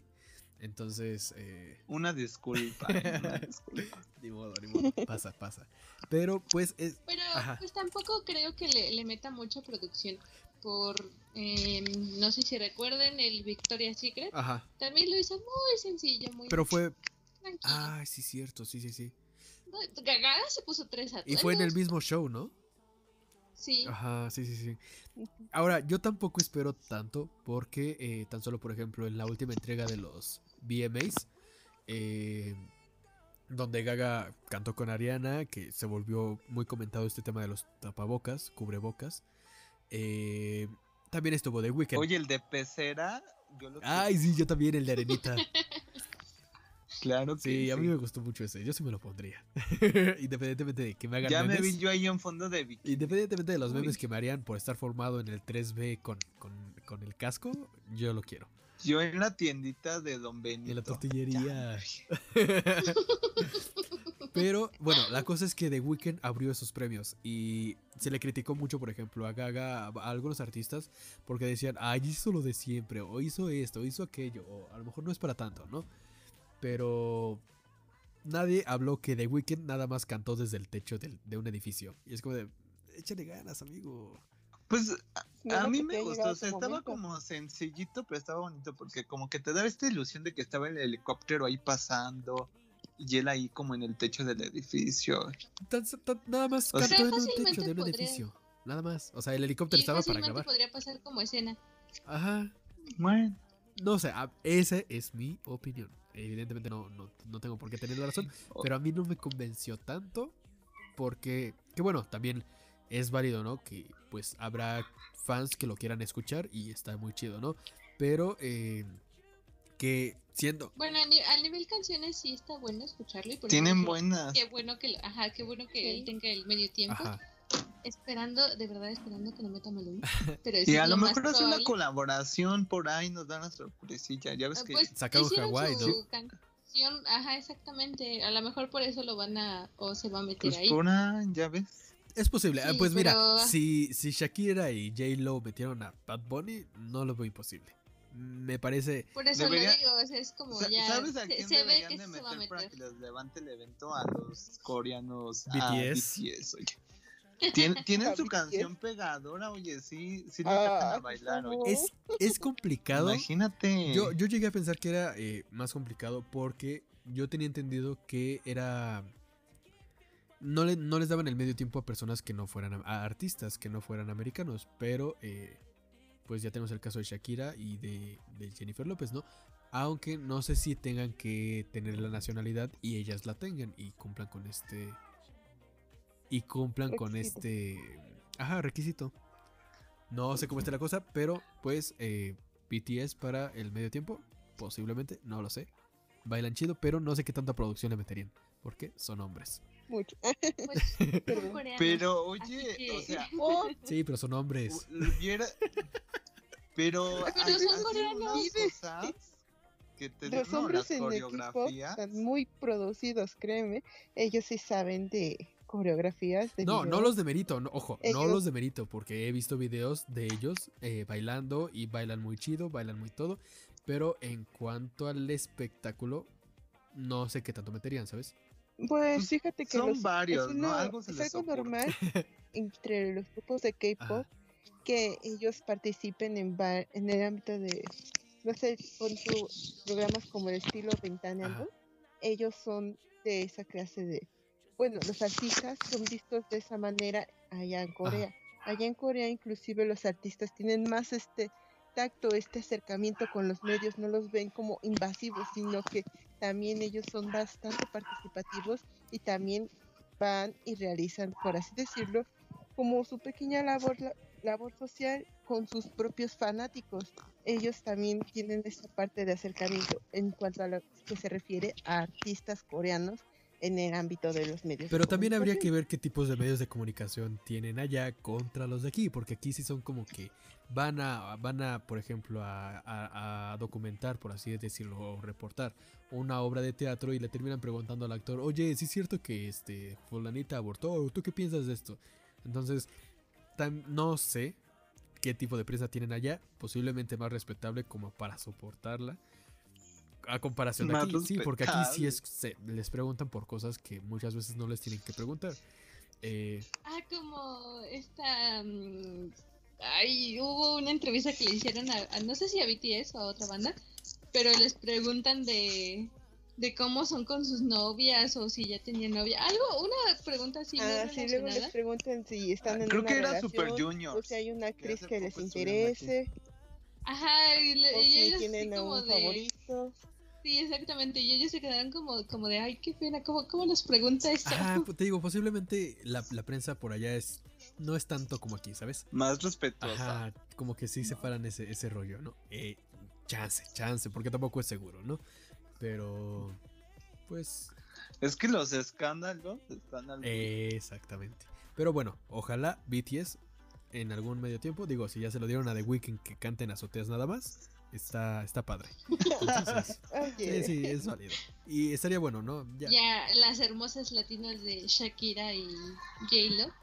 Ajá, no, y además, ellas dieron buen show. Personalmente, eh, ya hay mucha gente que dice, no, Shakira lo hizo mejor, Jennifer lo hizo mejor, pero en, en conjunto fue un buen show. Eh, Sí. Además, es válido, ¿no? Incluso que, aunque solo se parara a cantar, es válido. Hay gente que lo quiere escuchar y lo quiere ver y está muy chido. Eh, también, tal vez no tiene que ser necesariamente el super show o no lo sé, ¿sabes? Entonces, es válido. Estoy, honestamente, me, da gusto que esté. Estoy un poquito escéptico con que tanto me va a gustar, pero eh, pues qué chido. Estoy seguro de que no va a cantar canciones que, que nadie conozca, ¿no? que nadie conozca. Pues mira, estamos en veremos. Igual tienes bajas este- expectativas y a la mera hora nos da la Sí, sorpresa. Esperemos Exactamente. Que así y de hecho es una ventaja, ¿no? Tener las bajas expectativas porque es como de ya no espero nada, no me puedes decepcionar. En teoría, en teoría. A menos que seas solo que me puedas impresionar. O sea, tampoco de no esperemos nada, ¿no? Así de que cante bonito, que lo haga bonito. O sea, pues tiene buenas canciones. A ver, yo no siento que tenga como tan movidas como a veces sacan en el Super Bowl. No, la verdad, The Weeknd es como más. Más relax. o sea. Esa, sí, como menos, menos bailable o menos para fiesta. Pero están buenas sus canciones. Sí, gustan. sí, sí, sí, tiene muy buenas canciones. Sí. Pero ¿Sabes Ajá. qué? Hubi- hubiera quedado bien para cantar el himno. mm, posiblemente sí. se le hubieran dado. Posiblemente, como que ahí entra más como su voz. Ajá, chance y sí. Pero pues vamos a verlo en que es febrero, marzo, algo así, ¿no? Eh, a ver qué tal. Febrero. Entonces, posiblemente eh, Esperando a que no sea virtual. exacta. Ah, buen punto. No creo que sea virtual. A lo mejor Pero, sin pues, público, ya ves ¿no? que ya hasta les ponen sus robots ahí que los apoyan. Ah, no. Ah, de hecho, ya los partidos de fútbol que han estado presentando, bueno, aquí en México, este, han sido así como, como No, les ponen, ¿no? les ponen muñequitos de cartón y todo se hace por la tele o por las páginas que hayan. Sí, sí, sí. De hecho, no había pensado en eso. No sé. Muy probablemente se lleve de manera virtual el, el partido. Pero pues a final de cuentas The Weeknd va a estar ahí. Y de todos modos nosotros no íbamos a ir. Y lo íbamos a ver de todos modos por la tele. Entonces, Exactamente. pues ahí está, sobre la mesa. Y em, otra de las noticias que surgieron esta semana. Ojo, ya llevamos buen rato y todavía no acabamos. Eh, es que el bueno. Otra de las noticias que se volvieron a tomar, a retomar esta semana, fue el caso de Britney Spears, con el tema del Free Britney, del Liberan a Britney. Eh, no sé qué tan enterados están de lo que pasa, si ya escucharon el episodio, si no, está bien Juanito, no te odio. Guiño, Una guiño. disculpa, amigos. O sea, prometo que ya lo, lo voy a escuchar. O sea, yo nunca dije cuándo No, lo iba a escuchar. Yo solamente le dije, lo voy a escuchar. Mira, yo ni siquiera te obligué, ni siquiera te dije, escucha. presiones. ojo, ojo, eh. Pero eh, Sí, él no me obligó a nada. Yo le dije no que hay una pistola en tu cabeza en este momento. Pero pues, este, aquí hago paréntesis, yo lo conozco desde hace muchos años, entonces también, este, Ha sido bueno vaya, conmigo.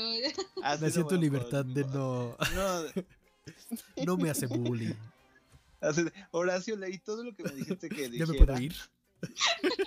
Ya me puedo- No, broma. Este, nos conocemos desde hace muchos años, entonces lo voy a oír, pero pues también ya me imagino cómo va la onda. De lo del Britney o del podcast.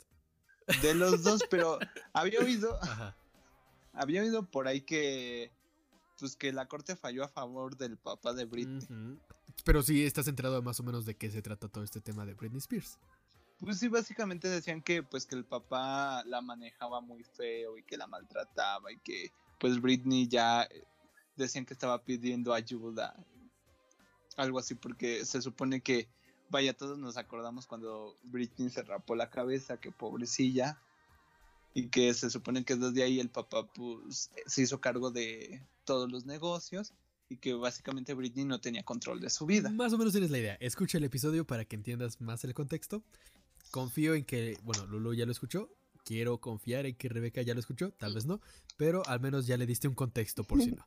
Aquí la cosa es que, pues sí, eh, se comenta mucho esto, ¿no? De que, el- bueno, no, ni siquiera se comenta. Es, es un hecho que el padre... eh, Britney se encuentra, para poner un poquito más en contexto, Britney se encuentra bajo una, eh, se le llama tutoría eh, con, con- tiene otro nombre, ¿no? Pero es básicamente eso, en la que ella eh, la declaran que no es apta de manejar ni su carrera, ni sus finanzas, ni absolutamente nada. Entonces su papá es su tutor, es el que se encarga de todo este rollo, de su dinero, de todo esto, ¿no? Eh, se ha dado a conocer o se ha sabido de varios abusos que el padre ha tomado aprovechándose de, que le dieran este, este, este título como tutor legal, ¿no? Eh, entonces, eh, recientemente, bueno, Britney ya había llevado a juicio todo este rollo. bueno, recientemente lo llevó a juicio, tampoco es como que antes lo, lo hubiera llevado, pero no tiene mucho, realmente es como que recientemente, muy, muy recientemente, pudo meter eh, papeles a la corte haciendo solicitudes y todo esto. Porque, ojo, ni siquiera podía tener un abogado. eh, ella, ella no podía elegir un abogado porque, por lo mismo de que la consideraban eh, no apta. Entonces, aquí la cosa es que, pues, finalmente como que ya logró meter solicitudes y todo este rollo. Y sí, volvió a dar de qué hablar esta semana porque eh, muchos medios decían que había perdido el juicio contra su padre.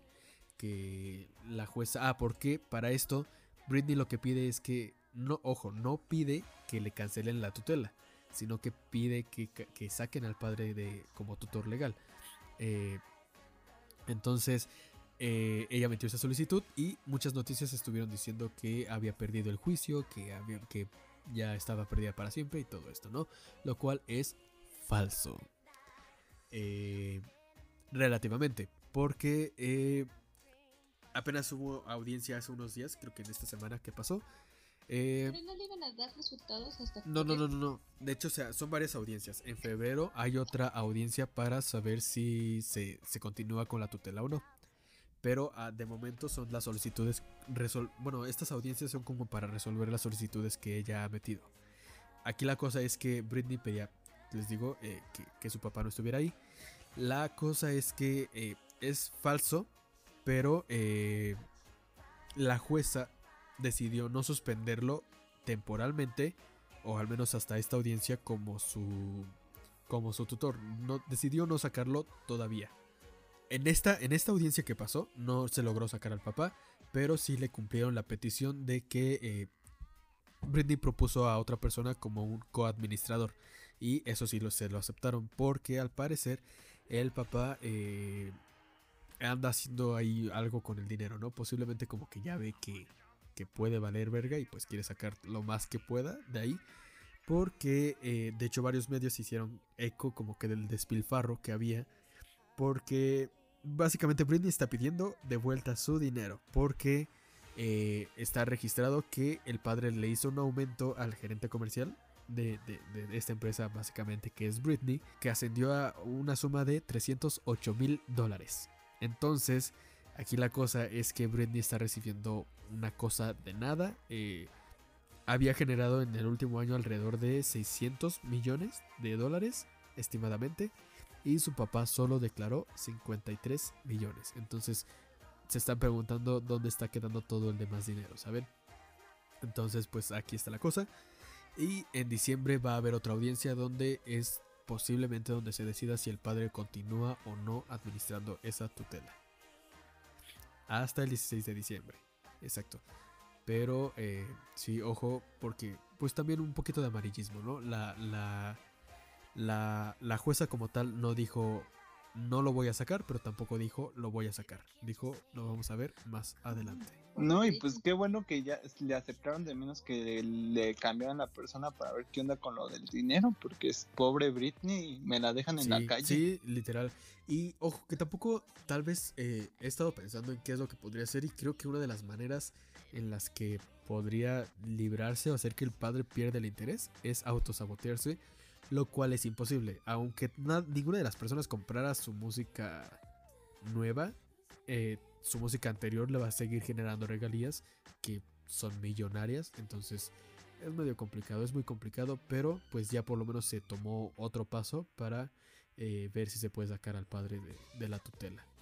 También hubo por ahí otra noticia que decía que, que el abogado de Britney había dicho que, que sí tenía la misma capacidad de una persona en coma. También es falso. Entonces, ojo ahí con, con las noticias falsas. ¿Algo que quieras agregar, Juanito? Sobre Britney, pues ya nada, hija, que se ponga abusada nada más. Por eso decía mi abuela, no se mezclan negocios con Sí. familia. No, imagínate que el propio padre te haga eso. No, y es súper triste, o sea. Sí, o sea, tal cual es como que, lo digo en el podcast, es el sueño de cualquier padre explotador. O sea, tener a tu hija súper recluida, bajo tus órdenes, eh, todo su dinero tú lo administras. Híjoles. Luisito Rey estaría encantado. Efectivamente. Como dices en tu video. Sí. Y tenemos también lo de Harry Styles, Juanito. Pues tenemos a nuestro queridísimo Harry Styles. Nuestro Juan Gabriel gringo. ícono nuestro ¿Cuál gringo británico? Ah, sí, sí, sí. Bueno, Hellmans, Hellmans, perdón. Ay, qué tonto. Hel- ya ves, te digo. Ya, ya le andas quitando la chamba a Pedro. Ajá, nos decías de nuestro Juan Gabriel británico. Pues icono de la moda en la última década. Vaya, con su fama de la boy band One Direction que este, muchas jóvenes adolescentes ya lo amaban desde entonces, pero actualmente ya solista. Ah, sí, sí, sí. Sí, porque ya Este, la banda. Pues vaya, este- esta figura de la música que recientemente también sacó su disco, este protagoniza la portada de una de las revistas de moda más importantes, que es Vogue Ajá. USA, y es histórico porque es el primer hombre que hace una portada para esta revista en solitario, porque anteriormente ya habían hecho portada George Clooney, Justin Bieber, pero con, con mujeres a un lado, vaya. Entonces es el primer hombre haciendo una portada en solitario y aparte rompiendo esquemas de género porque hace la portada usando un vestido azul, Vestido. este vestido azul, vestido azul, este de alta costura. Vestido, vestido, no vestido de que Ves- estaba vestido. Vestido, vestido. No, o sea, ve- vestido, No vestido con azul. eso de que los desnudos son el nuevo. La No, nueva va- moda, no lo dudaré. No, y es que aparte estamos en un tiempo donde la moda está rompiendo esquemas, donde ya, este, vaya, este, prendas de mujer las pueden vestir hombres, prendas de hombre las pueden vestir mujeres. Y me encanta que Vogue nos haya, haya cerrado el año con esta portada porque precisamente rompemos esquemas, esquemas de género. Y vaya, ver, ver este muchacho siempre, siempre es un agasajo, ¿no? Y obvio. Ay, amigas. Entonces, en esta edición este, de diciembre, yo digo que va a ser una de las más vendidas porque este, nos va a contar un poquito de qué está haciendo ahorita Harry Styles. Este, vaya, hace unos años los ve- lo veíamos en la gala del Met con esta este, camisa de transparencias, sí, sí, como con tul. Entonces, y desde entonces, oye, tú, tú bien lo decías, nuestro Juan Gabriel Británico. este británico, pero es que el hombre tiene un estilazo que te quedas wow y bueno, yo le digo percha humana, lo que se ponga se le ve bien. Sí, sí, sí, concuerdo. Claro, hasta los trajes típicos de Juanga. Sí, sí, sí, sí. De hecho, por eso sale todo eso de eh, nuestro Juanga británico, porque ha usado cosas muy sospechosamente parecidas a nuestro Juan Gabriel, mexicano. Según los rumores o los fake news, sí se basó en los trajes de Juanga. No lo sé, no lo sé. Mm, Mira, el vestido es de alta costura, es de la firma de lujo Gucci, el, que, es este, el que usó azul. para la revista. el que usó para la revista Ajá. es de alta costura Gucci con holanes. Entonces, imagínate, ya rompiendo como lo ven, o sea, me voy a oír repetitivo, pero súper rompiendo este esquema de la ropa, esquemas. estereotipos. Y me parece súper genial, ¿no? Porque, vaya, el, el ya hacer un poco la ropa más andrógina, el ya no decir esto es para hombre y esto es para mujer, este, nos habla muy bien de cómo hemos evolucionado y cómo ha ido cambiando la moda a lo largo del tiempo. Sí, Bueno, sí. aunque en el caso de la ropa andrógina, es, esa moda sí tiene más tiempo. Que se haya puesto de moda en los últimos días es otra cosa. Sí, sí, pero aquí Bueno, es que, por pero me- ejemplo, me, tan solo, refiero... tan solo el, Ah. eh, un- una falda, originalmente, si no me equivoco, fueron creadas para los hombres. Y Ah, sí, porque les daban eh, aerodinamismo, algo por el estilo, para que se te orearan los que- huevitos. Tenía que ver Era con la guerra. amiga. Aerodinámico, me encanta la palabra. Cuando se me rompe el pantalón voy a decir eso. es Es aerodinámico. aerodinámico. Claro que sí. Pero ojo, aquí efectivamente muchas de, esta, de estas prendas fueron creadas originalmente para hombres, ya después las adoptaron las mujeres. Pero me, mm, se me hace muy curioso cómo ha evolucionado. Incluso los tacones. Ajá, de hecho, los, exactamente. tacones. Ajá, también fueron creados para hombres. Pero aquí la cosa es, por ejemplo, cuando estuvo este escándalo, por así decirlo, de que le iban a permitir que los niños fueran a la escuela con falda, mucha gente se puso de no y no, quieren pervertir a los niños, quieren dañar a nuestra sociedad y no sé qué. Es como de, cállate. Originalmente era así, o sea, ya se ha adoptado tanto esta idea de que la ropa tiene que tener género. Y tampoco quiero, tampoco quiero sonar súper progresista, pero no tiene por qué tener género, ¿sabes? Si se te ve bien, adelante. Si no, pues eh, piénsale tantito. Pero si te sientes a gusto, pues igual póntelo. Pues sí, Pues la moda es lo que y- te acomoda.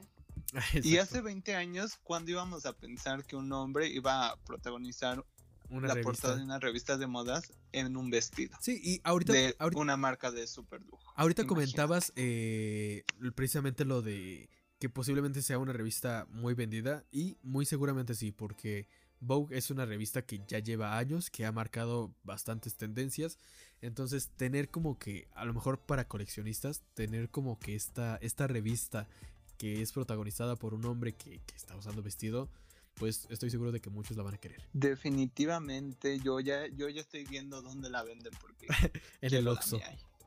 En el Oxxo, ahí me van a ver. Con mi super, con, con mi pecera de arena. Con tu casco a fuerza. Y tu Con- bolsa del mandado de Shane. Ah, sí. Claro, que- mi bolsa del mandado de Sara. No, aquí en el mercado de la esquina, hijo, más barata. Y pues eh, creo que se cubren todas las noticias. No sé si alguien eh, se me está pasando algo. Un chismecito semanal, algo. Chismecillo semanal, pues fuera de que nos quedamos en semáforo naranja. Ay, sí.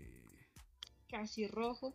Que sabemos que rojo. no, sabemos que no llega rojo porque es buen fin, honestamente. Pues buen fin. Pero eso- eso Com- del buen compren fin con ya- responsabilidad. Ajá, pero, pero lo del buen fin ya no lo entendí. Según si va a ser en todo en línea o va a tener 50 La 50. mayoría está optando por la opción en línea. Pero también Pues está la opción física. Que, que por ahí vi que ya les, este, a Liverpool le quitaron dos días porque no cumplían, creo, con la sana distancia. Ah, por ahí a otras tiendas com- las cerraron o no sé qué onda, pero Liverpool le quitaron dos días del buen fin por no cumplir con sana distancia. Entonces, pues por ahí también. Pero el tema de la sana distancia depende más de la persona que de la, de la tienda, ¿no? Te la creo si, por ejemplo, dijeran, tienen el tapete sanitizante sin cloro, o sea, vacío, es como de, va, o no ofrecen gel, ok, es culpa de la tienda, pero... Por ahí el meme de quién es más hipócrita. Sí. El tapete fingiendo. o yo ahí fingiendo sanitizarme. No, ay no. Solo en México, señores, cómo no. No, creo que solo en México, pero... ah, México Bueno. México conociéndolo. Pero sí, definitivamente México no es un país de primer. México nunca me decepciona. No, nos da buenos memes. Y Quedémonos Nos da con buenos eso. memes, como que sí. Pero pues sí, hasta ahí las cosas. eh, y pues esos fueron los chismes de la semana. Ah, al menos los más relevantes o de los que nos acordamos. Entonces, eh, sintonícenos posiblemente la siguiente semana. Si todo sale chido, si todo sale bien. Si ustedes gustan despedirse, adelante. Hasta la próxima emisión. Adiós. Creo que Lulu no dijo adiós, pero yo digo adiós por ella. Adiós. Chau, chau. pues bien, eso es todo. Adiós. Adiós, adiós, adiós.